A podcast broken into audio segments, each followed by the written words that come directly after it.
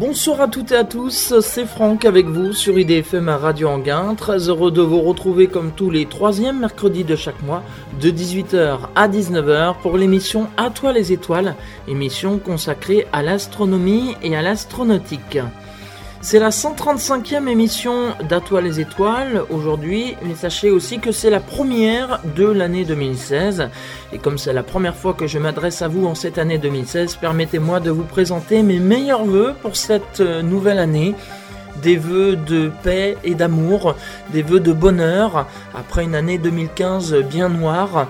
Et sachez que 2016 est une année bisextile qui comporte donc 366 jours, une journée de plus pour profiter de vos proches une nuit de plus pour profiter des nuits étoilées en espérant que la météo soit clémente.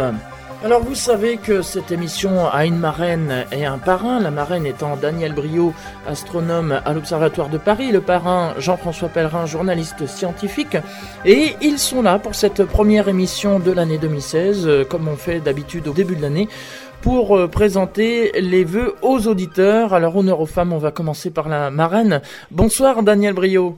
Bonsoir. Et tous mes meilleurs vœux. Ben, merci, vous aussi.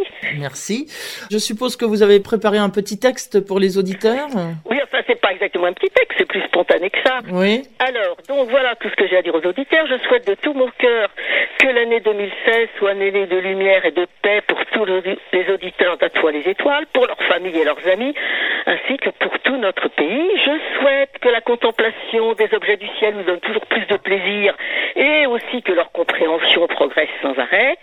Et je souhaite que les événements astronomiques de cette année nous surprennent et nous enchantent. Voilà. Et donc une très bonne année à tous.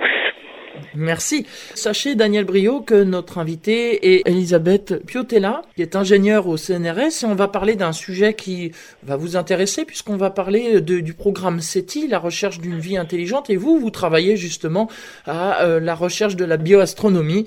L'astrobiologie, enfin voilà, il y a plusieurs noms pour la même chose. Exactement. Ça va être euh, dans un instant, mais auparavant. Très intéressant. Merci. Ça va être dans un instant, mais auparavant, on va recevoir tout de suite le parrain, Jean-François Pellerin, journaliste scientifique, qui est au téléphone. Euh, bonsoir, euh, Jean-François Pellerin. bonsoir, euh, Franck Menant. Et tous mes meilleurs voeux pour cette nouvelle année 2016. Moi de même. Je suppose que comme Daniel Brio, vous avez préparé un, petit message pour nos auditeurs. Oui, oui, bien sûr, un petit message pour une, une année 2016 Déjà, euh, première chose, en espérant que la France ne va pas reconnaître euh, les, événements terribles de l'année 2015.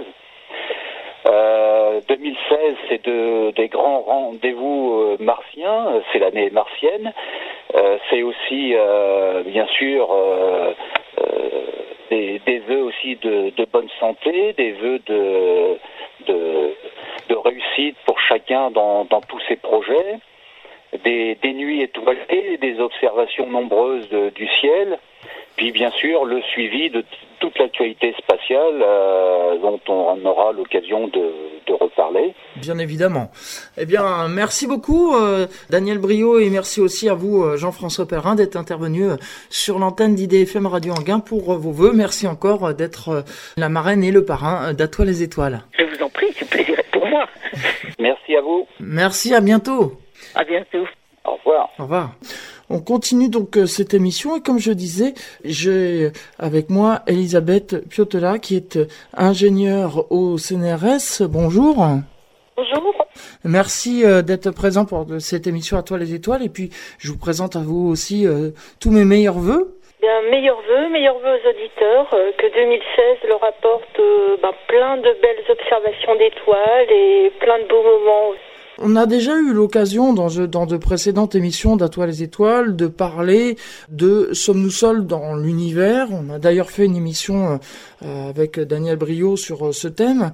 On a évoqué un peu euh, SETI, mais on n'a pas fait d'émission complète sur SETI et c'est pour ça que je voulais aujourd'hui faire cette émission avec vous.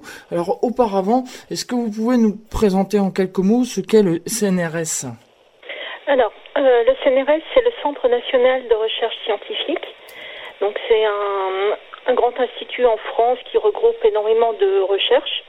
C'est de la recherche publique. Euh, le CNRS n'a jamais vraiment fait euh, n'a jamais eu vraiment de, projet SETI. C'est-à-dire qu'il y a eu des gens qui ont travaillé pour le CNRS, qui sont intéressés à SETI. Euh, le CNRS a un radiotélescope qui est un essai sur lequel il y a eu des projets SETI.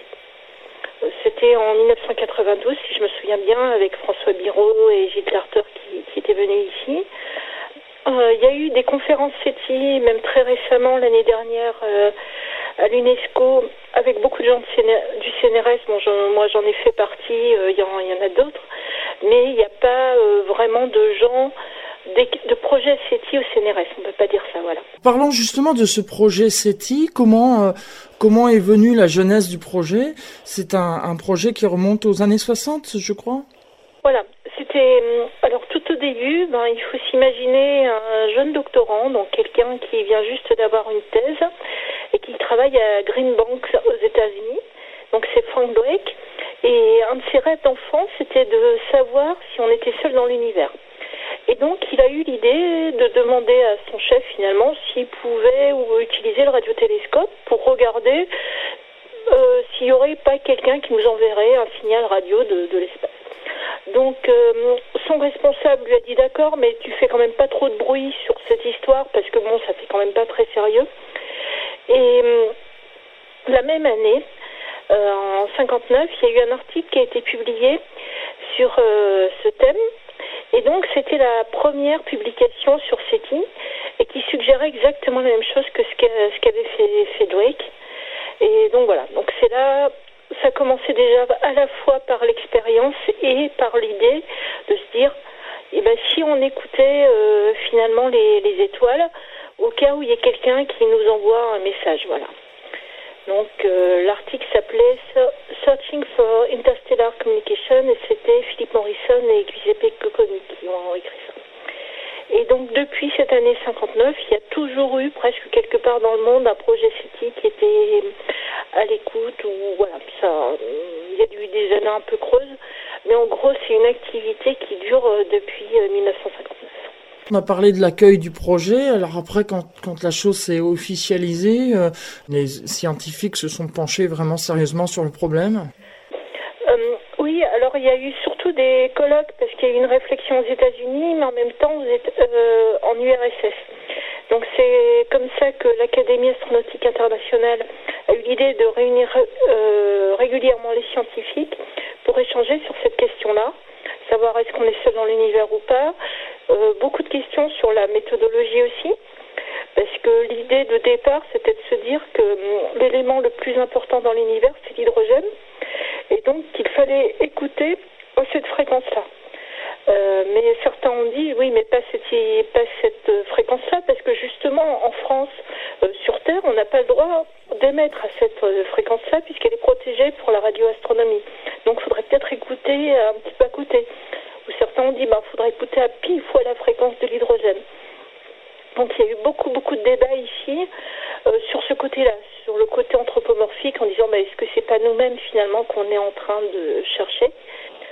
Et ces dernières années, les débats ont plutôt tourné sur euh, est-ce qu'il faut émettre ou pas? Parce qu'on a eu des émissions euh, à, partir de radiotélescopes de messages, euh, quelquefois très réfléchis, d'autres fois nettement moins. Et donc le problème était, était là.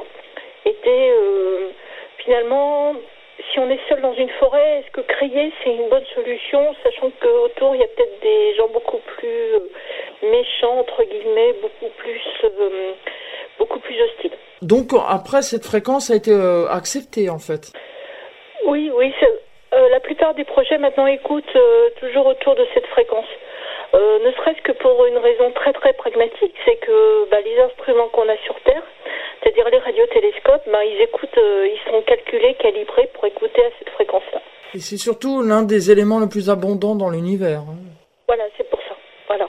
Ensuite, on a eu euh, l'évolution du, du, projet. Il y a eu euh, des grandes antennes euh, qui sont tournées vers, vers l'espace et qui écoutent donc cette fréquence. Oui. Alors, il y a la plus connue, bah, c'est celle d'Arecibo au Nouveau-Mexique. Mais actuellement, il y a un projet qui est faramineux, c'est aux États-Unis, en Chine, excusez-moi. Le télescope, il va s'appeler FAST. Et alors j'ai plus les, les, chiffres en tête, mais c'est énorme au niveau surface. Et c'est un peu comme à Ricibo, ils ont un endroit, une cavité naturelle, et donc ils construisent le, radiotélescope à l'intérieur. Quand euh, ces antennes se sont tournées euh, vers l'espace, comment les scientifiques font pour euh, essayer de trouver justement ces, des signaux extraterrestres? Alors, un des graves problèmes, parce que quand on tourne un radiotélescope vers l'espace, on a toujours des signaux. le problème, c'est lesquels choisir. C'est-à-dire à partir de quel moment on va considérer que ce signal est intéressant, qu'il faut le réétudier plus en détail. Euh, donc il faut mettre une barre finalement euh, pas trop haute parce que si euh, on est trop sévère on n'aura aucun signal et pas trop basse non plus parce que si si on, trop gentil ben, on aura trop de signaux à écouter on ne pourra pas les, écouter plus plus sérieusement entre guillemets. Et euh, c'est un peu, pour prendre une analogie avec la radio, imaginez, vous cherchez une station de radio avec quelque chose d'intéressant, et puis vous dites, ah ben, je, vais, je vais prendre toutes les stations qui ont des termes scientifiques, puis je vais les réécouter régulièrement pour savoir, essayer de trouver par exemple votre émission, à quelle heure est-ce qu'elle passe. Et donc, euh, si je n'ai pas la fréquence, si je ne sais pas l'heure, euh, ça va être très compliqué. Alors je peux peut-être me dire, ah ben c'est le soir, donc déjà euh, je vais limiter. Je vais dire, ah ben je vais écouter la radio qu'entre 19h et 20h, et je vais essayer de balayer tout le, toutes les fréquences. Et puis après, je peux dire, ah oui, mais je vais peut-être réduire les fréquences, etc. Et puis si un soir, sur une fréquence, j'entends une émission scientifique, je vais dire, ah ben c'est peut-être cette émission-là, je vais l'écouter, puis je vais me dire, ah ben non, ça parle pas d'étoiles. Puis je vais me dire, ah oui, mais celle-là, elle parle quand même du soleil, donc est-ce que c'est ça, etc. Donc on est vraiment dans ce, dans ce côté-là. C'est-à-dire on a des signaux et on veut essayer d'aller voir plus loin pour trouver le, entre guillemets, signal qui correspondrait vraiment à, un signal extraterrestre. Depuis euh, les années 60, est-ce que à ce jour vous avez découvert des signaux intéressants? Alors, il y a eu un signal qui est très très connu, c'est le signal WO. Euh, c'était un signal euh, qui a été reçu, alors je sais plus exactement, c'est en 77, voilà. C'est euh, un, grand télescope un peu comme celui de Nancy qui s'appelle Big Ear, qui s'appelait Big Ear. Et donc il y avait un opérateur qui regardait en même temps ce que recevait le, le, le, radiotélescope. Et donc il a eu l'idée de marquer vous à côté parce qu'il a vu tout de suite une augmentation en fréquence et puis en amplitude aussi. Et donc à ce jour, ben, il n'y a, pas d'explication. Donc, euh, parce que l'idée c'est, on reçoit quelque chose, ben, soit on va dire, ah, ben, ça, je connais, c'est le signal d'une galaxie, etc. Ou c'est le signal d'un avion qui passe, etc. Donc, pour l'instant, on ne sait pas. Mais ça ne veut pas dire que c'est un signal extraterrestre. On, on branche juste ça dans un signal candidat. Et l'idée, un des critères de SETI, c'était de se dire que si quelqu'un essayait de nous envoyer un message, ce message se répéterait. Donc, pour que vous puisse être un signal intéressant, se dire, ben, il aurait fallu réécouter régulièrement le même endroit, la même fréquence, etc. Et puis les moyens ont fait que ben, finalement personne ne réécoute, euh, n'a essayé de réécouter finalement. Avec euh, un grand problème qu'on trouve souvent dans la science-fiction, c'est la notion de temps. C'est-à-dire si un signal se répète, est-ce que ça va être toutes les secondes parce que euh, sur la planète le temps sera très court Ou au contraire, est-ce que c'est tous les 200 ans? Donc euh, voilà, donc on est vraiment dans des questions très subjectives. Il y a des critères scientifiques qui ont été mis en place, mais on sait que ces critères peuvent être rediscutés. Donc là, on est vraiment dans l'idée, on a des candidats, mais euh, un postulat extraordinaire, preuve extraordinaire, c'est-à-dire on peut pas se dire ah mais ça euh, forcément c'est un signal extraterrestre parce qu'on ne sait pas ce que c'est. C'est pas du tout ça. C'est dit oh, ben, ça on le met dans une boîte, on le met de côté, on met un post-it dessus parce qu'on ne sait pas ce que c'est. Mais on va pas dire euh, que c'est un signal extraterrestre. C'est sûr. Mais le, fait qu'on s'intéresse pas un petit peu plus à ce signal, est-ce que c'est pas en fait de passer à côté de quelque chose? Ah mais certainement. L'idée c'est que si on passe certainement à côté de beaucoup de choses tout le temps, euh, il faudrait euh, si si un signal est en train de nous être envoyé en même temps, euh, la probabilité maintenant tout de suite, la probabilité pour qu'il arrive sur un radiotélescope sur Terre est très très mince parce qu'il y a peu de radiotélescopes qui observent le ciel en ce moment dans, dans une direction donnée. Moi, je fais partie de la Stili, qui est une association d'amateurs. Et leur idée de départ, c'était d'avoir des grandes antennes satellites, donc qu'il y avait aux États-Unis dans les années 90, c'est-à-dire des antennes de 3 à 5 mètres de, diamètre pour capter la, télévision par satellite, en se disant on n'aura pas un signal très très faible, mais par contre on va avoir une grande couverture du ciel si euh, tous les amateurs autour de la Terre euh, boitent euh, leurs antennes. Mais très vite, bon, le, projet s'est un peu tombé à l'eau parce que maintenant, bah, plus personne n'a de grandes antennes comme ça et on a tous des toutes petites antennes satellites. Il y avait eu un projet où il y avait des fonds qui avaient été donnés et puis à un moment donné, les fonds ont été coupés. Hein. Alors ça, c'est un autre projet. C'est euh, donc il y avait une équipe à la NASA qui travaillait sur SETI et donc il y avait des fonds publics. Et à un moment, en fait, dès, très vite, dès 84, je crois, ils ont eu l'idée de fonder une association euh, pour des questions euh, vraiment pratiques, c'est-à-dire qu'au niveau de tout ce qui était commande, de tout, voilà, au lieu de passer par l'administration de la NASA, c'était plus simple de passer par directement par une association et que la NASA paye après, etc. Et puis, bah, quand les crédits de la NASA ont été coupés par le gouvernement, c'est-à-dire par l'amendement euh, euh, bah, cette association est restée. Donc, c'est devenu maintenant le SETI Institute, qui est vraiment euh, le plus grand organisme qui travaille sur SETI dans le monde. Il est encore financé en partie par la NASA, mais plus qu'à 50%.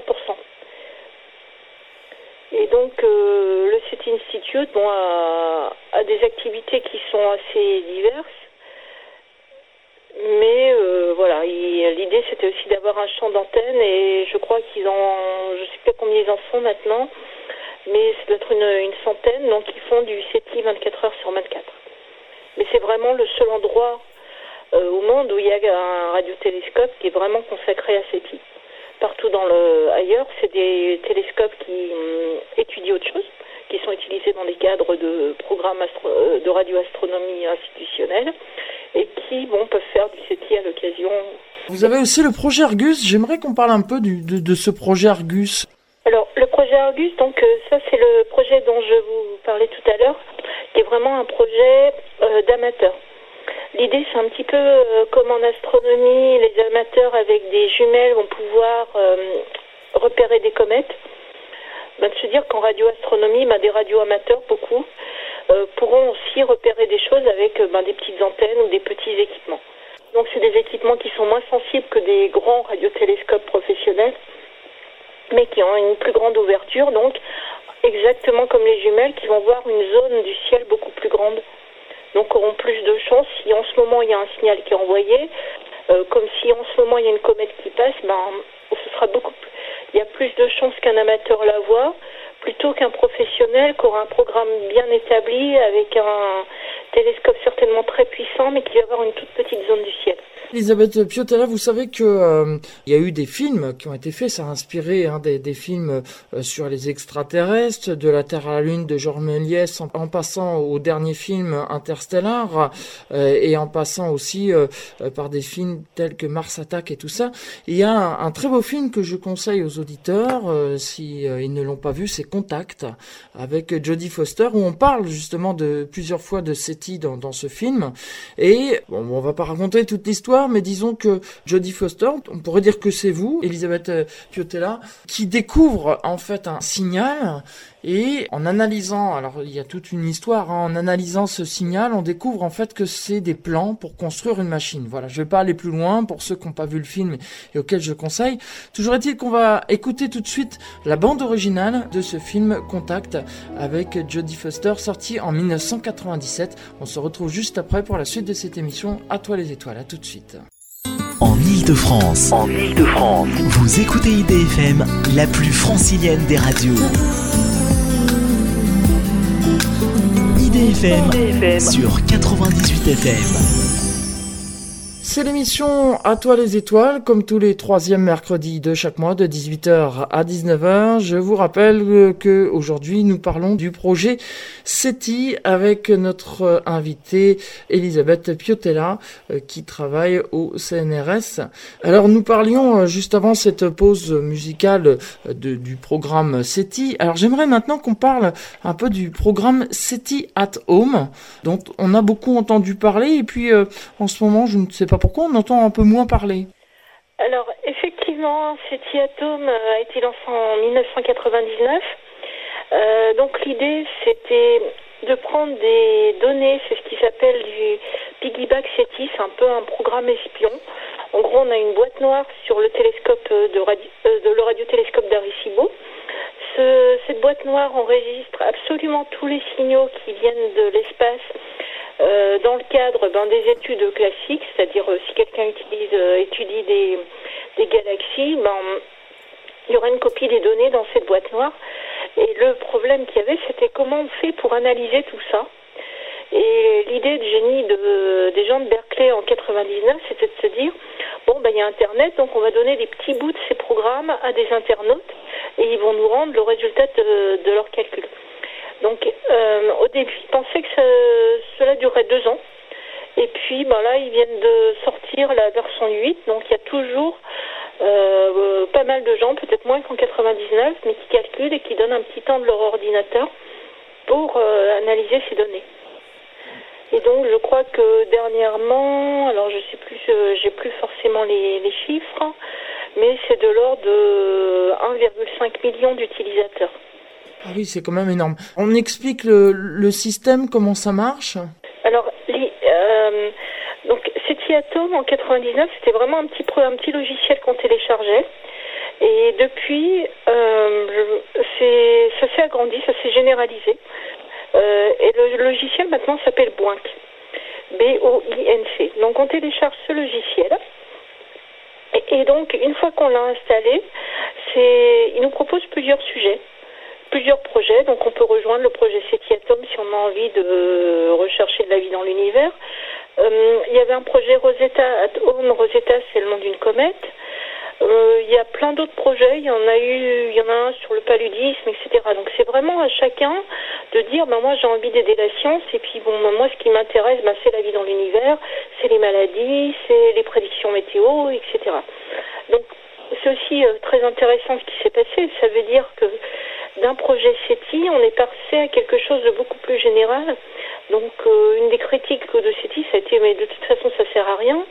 Euh, là on voit que non, que finalement, alors d'une part ça sert finalement à impliquer les citoyens dans la science, ce qui est loin d'être négligeable. Et en plus, ça peut servir à d'autres projets scientifiques. C'est-à-dire que les logiciels qui ont été développés pour SETI, ils peuvent servir à d'autres. Exactement, oui. Il y a quand même une chose qui m'inquiète, euh, vous allez me, rassurer là-dessus sûrement, mais euh, ce que je crains, moi, c'est que si par exemple on tombe sur un, un as de l'informatique et qui s'amuse à, à, truquer en fait les signaux de, de SETI pour, euh, une fois que son ordinateur renvoie les données, les, travaux qu'il a fait, les recherches, monte un canular en fait pour faire croire que euh, des, des, signaux extraterrestres ont été décodés, alors que dans la réalité, c'est pas du tout ça. Alors, euh, cet IATOM est assez bien cadré, comme beaucoup de projets de, qui mettent euh, qui mettent à contribution le grand public. Mmh. C'est-à-dire que c'est vraiment un bout de calcul qui est envoyé vers l'utilisateur donc l'utilisateur, il va pas choisir en disant oui mais moi je vais étudier cette étoile ou je vais étudier euh, ce que le radiotélescope a reçu le jour de mon anniversaire et pas un autre jour. Donc c'est pas l'utilisateur finalement a très très peu de choix de, de manœuvrer. Il choisit juste si, si l'ordinateur calcule quand il travaille, quel pourcentage de CPU il utilise, etc. Et une même unité est envoyée à plusieurs personnes. Donc s'il y en a un qui s'amuse à trafiquer les résultats, ça va se voir parce que ben, d'autres n'auront pas, auront pas les mêmes résultats. D'accord, des résultats redondants, voilà, pour éviter justement euh, la mise au point d'un canular. Voilà, tout à fait. Comme vous aviez dit, ça travaille sur l'ordinateur et c'est surtout en écran de veille, hein, c'est ça? Voilà, c'est en écran de veille, mais ça peut, euh, ça, c'était les écrans de veille. Maintenant, il y en a de moins en moins parce que l'idée, c'était justement que ce soit pas toujours les mêmes pixels des écrans qui soient allumés. je pense que maintenant, les ordinateurs n'ont plus cette fragilité-là. par contre, voilà, c'est vraiment, on peut choisir ben, qui, le faire calculer tout le temps, le faire calculer quand on travaille pas, etc. C'est vraiment l'utilisateur qui choisit quand son ordinateur est disponible ou pas, quand est-ce qu'il le prête finalement ou pas. On a parlé donc du SETI dans le temps, on parle un peu du, SETI euh, présent actuellement. Alors euh, qu'est-ce qui se passe euh, actuellement? Il y a toujours évidemment les recherches, toujours les contributions avec le public par SETI at Home. Et actuellement, il y a des choses qui se passent en France pour SETI? Alors en, France, le, dernier, je dirais, grand événement, ça a été euh, une, réunion à l'UNESCO. Alors c'était en mars dernier, je crois. Et hum, donc j'ai mis ça sur le sur le site civic.free.fr. Donc c'était assez intéressant parce que l'idée c'était vraiment de bah, de se retrouver tous en fait. Et il y avait, je sais plus, euh, une vingtaine de nationalités. Euh, voilà, pendant deux jours à Paris, donc chacun présentait un petit peu euh, ce sur quoi il travaillait actuellement, quelles étaient les grandes idées. Il y a eu quelques débats aussi, quelques réunions. Donc ça, ça, euh, ça a eu lieu en France parce que c'est l'Académie astronautique internationale qui va organiser ce genre d'événement. Et le siège est à Paris. Sur le, futur, donc euh, on a parlé tout à l'heure de ce signal euh, qui avait été euh, découvert mais qu'on ne sait pas encore trop ce que c'est. J'ai lu dans la presse qu'on disait avec l'évolution des technologies actuelles, c'est vrai que par rapport à 1999 ça a beaucoup évolué et certains disent que d'ici 20 ans SETI réussira à trouver une, vie extraterrestre en dehors du système solaire. C'est vous qui le dites, c'est vrai que on peut être euh, très très optimiste quand on voit l'évolution des technologies, que ce soit sur, euh, sur tous les points. C'est-à-dire que euh, l'ordinateur que Frank Drake utilisait en 1959 pour faire ses premières écoutes était beaucoup moins puissant que celui que vous avez actuellement ou même que, ce qu'il y a dans un smartphone. Donc c'est vrai que les technologies évoluent très vite. Donc surtout en matière de calcul, en matière aussi de, réception, on fait des progrès énormes. Euh, par contre, euh, bah, il faut du, financement. Donc peut-être aussi on peut se poser des questions sur la motivation, euh, rechercher de la vie dans l'univers. en octobre dernier, il y a eu un grand projet qui a, été lancé, c'est Breakthrough Listen, qui a fait un peu de bruit aussi. Donc là, c'est des gens qui veulent mettre de l'argent dans SETI et lancer des écoutes. Donc on peut se dire, ben, pourvu que, ça fonctionne. Après, euh, ce qui se passe aussi sur Terre, c'est qu'il y a énormément de, de plus en plus d'ondes radio finalement qui circulent quand on voit euh, tout ce qui est Wi-Fi, tout ce qui est euh, téléphone portable. Donc un environnement calme pour un radiotélescope, c'est de plus en plus dur à trouver. Donc là, certains disent, ah ben, il faudrait peut-être aller sur la Lune. Donc ça, c'est, on ne sait pas encore faire. Il hein. faudra, faudra beaucoup de développement et beaucoup de financement aussi pour avoir ça. Donc c'est vrai que bah, d'un côté, on peut se dire notre technologie évolue, donc on a plus de chances de recevoir quelque chose. Euh, mais de l'autre, est-ce que la volonté est là ou... Ça, c'est une autre question. Si on trouve des financements, oui, effectivement, c'est vrai que ça pourrait être intéressant de mettre un, un télescope SETI sur la face cachée de la Lune. Voilà pour, euh, pour éviter d'être parasité par euh, ce que vous dites, tous ces signaux, euh, la, la Wi-Fi et, et, tous les signaux qui qu'on peut avoir sur Terre, et Dieu sait s'il y en a. Voilà, tout à fait. C'est-à-dire, bah, les astronomes souffrent beaucoup de la pollution lumineuse, la pollution radio existe aussi. C'est exactement la même chose. Sur les projets futurs, euh, donc euh, lors de cette euh, réunion en, octobre dernier, vous avez aussi justement évoqué ces, projets futurs de, mettre quelque chose sur la face cachée de la Lune, mais aussi pourquoi pas un peu plus loin? Alors oui, là aussi, mais bon, on est, là on est vraiment dans, dans la science-fiction. je pense que quand même le, le côté très intéressant lié à SETI, c'est quand même lié à l'exoplanète. Euh, tout ce qui est exobiologie, c'est-à-dire euh, on, a un peu deux finalement deux, manières de chercher, c'est-à-dire soit ben, on écoute le ciel, on espère euh, recevoir quelque chose, donc ça ça peut être demain finalement, ou soit on se dit ben faudrait peut-être déjà qu'on découvre des exoplanètes, donc là on en a déjà foison, On a des recherches très très intéressantes qui sont faites là-dessus. On commence à analyser aussi les atmosphères de, ces exoplanètes. Donc, on peut se dire que dans une dizaine, une vingtaine d'années, ben, on sera peut-être capable de détecter s'il y a de la vie ou pas sur ces exoplanètes, qu'on aura peut-être ben, des projets comme Darwin ou euh, des, instruments très, très puissants qui permettent finalement de, mieux connaître ces exoplanètes. Et peut-être que ça peut être une autre voie aussi pour euh, répondre enfin à la question sommes-nous seuls dans l'univers? Pour vous, j'aimerais bien avoir votre, euh, votre avis personnel. Est-ce que vous pensez que nous sommes seuls dans l'univers? Moi, je dirais que, déjà, d'un point de vue scientifique, je ne sais pas. Mais j'aimerais énormément savoir. Les arguments, je pourrais dire, euh, ben déjà c'est la taille de l'univers. Un peu vous évoquiez contact, c'est ça. Euh, l'univers est tellement grand, ce serait un énorme gâchis d'espace si on était seul. Et donc c'est pour ça que je pense que euh, il y a eu des choses qui sont, il y a des choses ailleurs, mais certainement des choses très très différentes de ce qu'on connaît ici. Je me rappelle moi quand j'ai commencé à m'intéresser à SETI, on me disait oui mais c'est pas parce qu'il y a des planètes autour du Soleil qu'il y en a autour d'autres. voilà, c'est complètement égocentrique et euh, c'est pas possible. Et puis finalement, ben, on a découvert euh, des planètes autour de plein d'autres étoiles. Il y a aussi des étoiles a priori où il n'y a pas de planète autour. Mais surtout, euh, les premières découvertes, elles étaient incroyables. C'est-à-dire, euh, c'était pas du tout des systèmes On voyait des Jupiters qui étaient beaucoup trop près de leurs étoiles. On se disait mais c'est pas possible. Pourquoi elles s'effondrent pas sur l'étoile, etc. Donc je pense que si on découvre de la vie dans l'univers et à, fortiori de la vie intelligente, ce sera quelque chose de complètement différent et peut-être quelque chose euh, où la communication sera peut-être aussi impossible, voire difficile, euh, parce que ce sera trop différent de nous. Effectivement, oui. Comme disait euh, Jean Henman, qui, euh, corrigez-moi si je me trompe, je crois qu'il travaillait sur le projet SETI, Jean Henman, hein, euh, qui disait que euh, il pourrait y avoir effectivement une forme d'intelligence plus développée que les humains, et ça, ça ne plaît pas vraiment aux humains d'ailleurs. Voilà, voilà.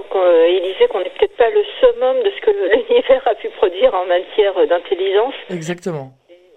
Et je pense qu'aussi, euh, peut-être sans faire de comparative, parce qu'on se rend compte maintenant que voilà, comparer des intelligences, c'est pas forcément euh, ce qui est le plus intelligent. On pourrait dire qu'on est finalement différent, que bah, même les enfants, bah, ils fonctionnent différemment. Il y en a qui vont avoir une intelligence musicale, alors que d'autres, ça va être plus mathématique, etc. Euh, voilà, c'est surtout que l'intelligence, elle sera différente.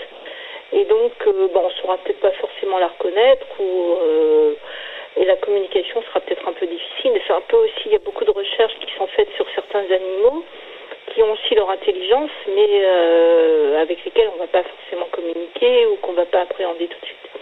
C'est-à-dire par exemple l'intelligence ben, d'un essaim de d'une ruche ou d'une fourmilière, bon, ça ne nous intéresse pas forcément. C'est on, on peut euh, s'émerveiller devant, mais euh, voilà, c'est une intelligence différente. Est-ce que parfois pour vous, vous dites pas, euh, oh, euh, c'est du temps perdu de faire tout ça, euh, finalement on trouvera jamais, ou il n'y a, pas des découragements parfois? Alors, je je pense pas parce que moi j'ai eu un un choc, mais j'étais très surprise suite aux attentats, par exemple de novembre de voir des initiatives de participation citoyenne euh, se lancer et qui ressemblaient mais énormément à ces Atome. C'était l'idée finalement de se dire ben, on va faire appel aux gens pour aller euh, signaler ben, des comptes euh, djihadistes sur Twitter et que si tout le monde signale ces comptes, et ben, finalement Twitter va les supprimer et que c'est une manière aussi de, de supprimer le, le, djihadisme et d'arrêter l'État islamique.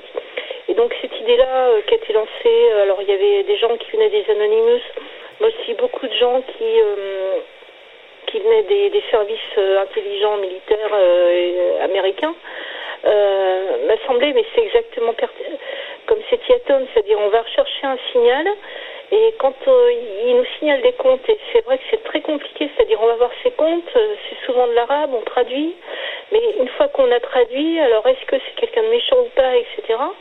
je, trouve qu'on est toujours dans la, même idée du signal, et de se dire est-ce que ce signal est pertinent ou pas, est-ce que je le garde, est-ce que finalement ben, c'est juste quelqu'un qui s'amuse à traduire le Coran et bon, c'est pas très grave. Donc euh, je, pense que euh, déjà l'idée de, de cette type de participation citoyenne, est quelque chose de vraiment bah, qui a été utile, qui a été développé, on voit moins que partout, et puis que cette, cette logique-là, cette méthodologie, et on la retrouve partout, et puis finalement, on peut l'appliquer des choses qui peuvent mettre en jeu bah, notre sécurité à nous de, de citoyens ou la sécurité du voisin, etc. Elisabeth Piotella, on va remarquer une nouvelle euh, page musicale. On se retrouve juste après pour la troisième et dernière euh, partie de cette émission où on donnera euh, toutes les coordonnées pour en savoir plus, notamment sur SETI. À tout de suite. IDFM 98 FM, la plus francilienne des radios. La plus francilienne des radios. Sur 98 FM. Dernière partie de cette émission À toi les étoiles. Je vous rappelle que nous parlons aujourd'hui du projet euh, SETI avec comme invité Elisabeth Piotella qui est euh, ingénieure au CNRS. Nous abordons donc cette dernière partie euh, d'émission. Je voudrais aussi qu'on parle d'un projet alors qui ne fait pas vraiment partie de SETI mais que vous appelez Planet Hunter.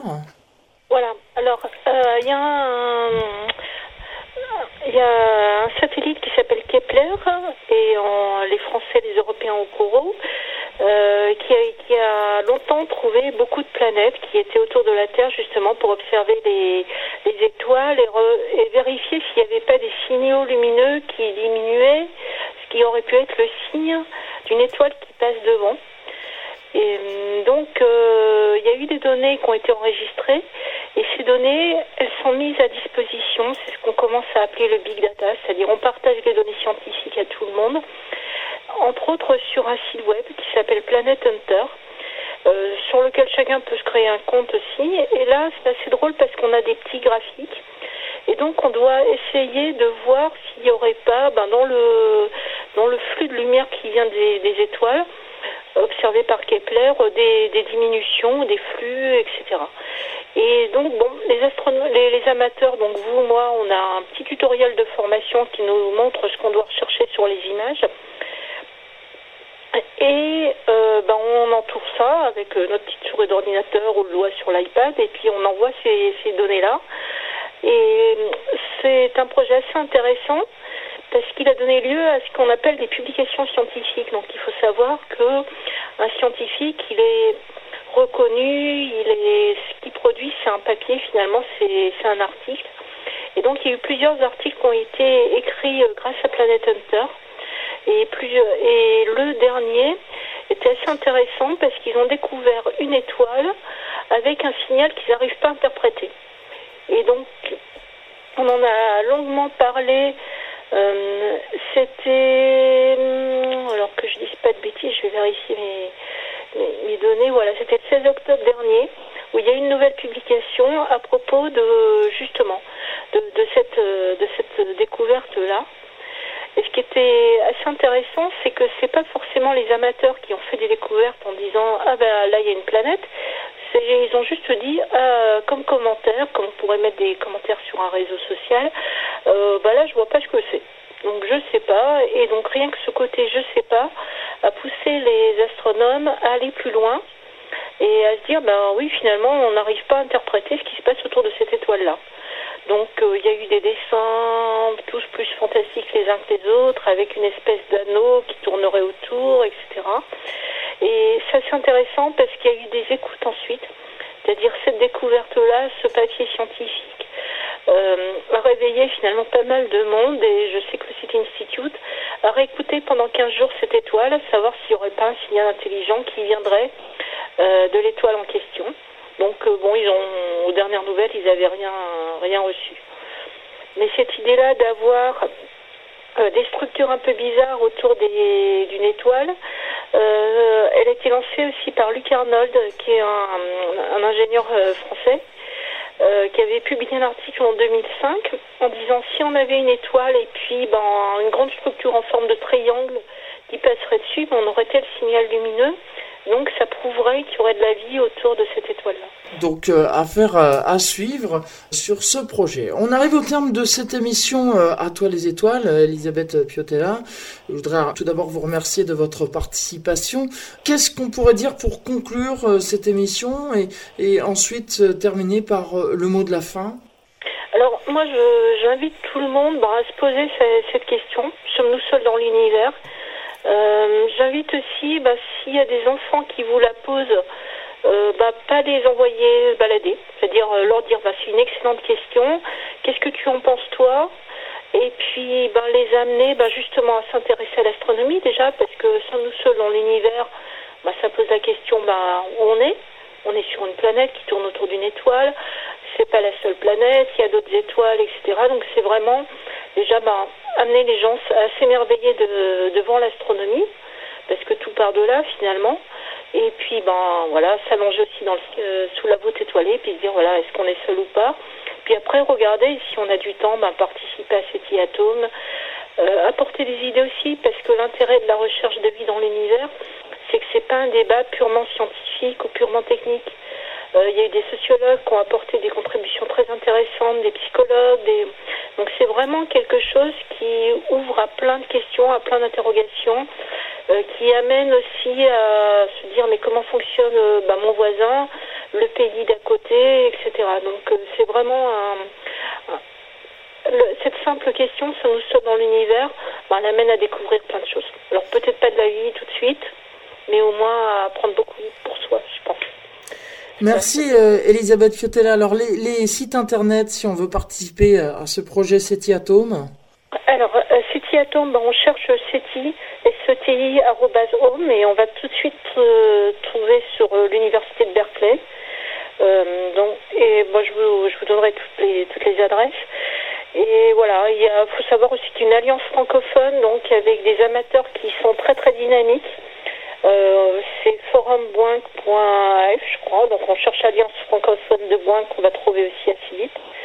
Ou même à partir de mon nom, je pense que les liens ils arrivent assez vite euh, dans, les, dans les principaux moteurs de recherche. Merci beaucoup euh, Elisabeth Piotella euh, d'avoir participé à, cette émission. Euh, c'était donc le mot de la fin. Dans un instant, vous allez retrouver la suite des programmes d'IDFM Radio Anguin et notamment Dobrichas, l'émission russe avec Véronique Gastin et son acolyte. Vous retrouverez ensuite à 20h Country et Souvenirs avec Patrick Mollis et puis à 22h Astromancie et puis ensuite la nuit ce sera les rediffusions de précédentes émissions. Quant à nous, on se retrouve le troisième mercredi du mois de février. Ce sera le mercredi 17 février 2016 de 18h à 19h. Et vous le savez, IDFM Radio Anguin et l'émission À toi les étoiles étaient partenaires des deuxièmes rencontres de l'espace et de la plume qui ont eu lieu le 4 octobre dernier au château de la Doucette à Drancy. Et sachez que euh, le premier et le deuxième lauréat faisaient euh, l'objet d'une émission. J'ai euh, reçu récemment Didier Capdevilla qui a reçu donc le premier prix Ananoff.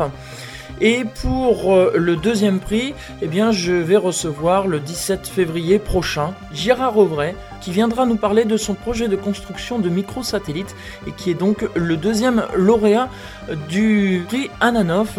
Donc soyez au rendez-vous le 17 février prochain de 18h à 19h. Il ne me reste plus qu'à vous souhaiter à toutes et à tous de passer une excellente soirée et rendez-vous le 17 février. Merci à toutes et à tous pour votre fidélité et à très bientôt sur IDFM Radio Anguin.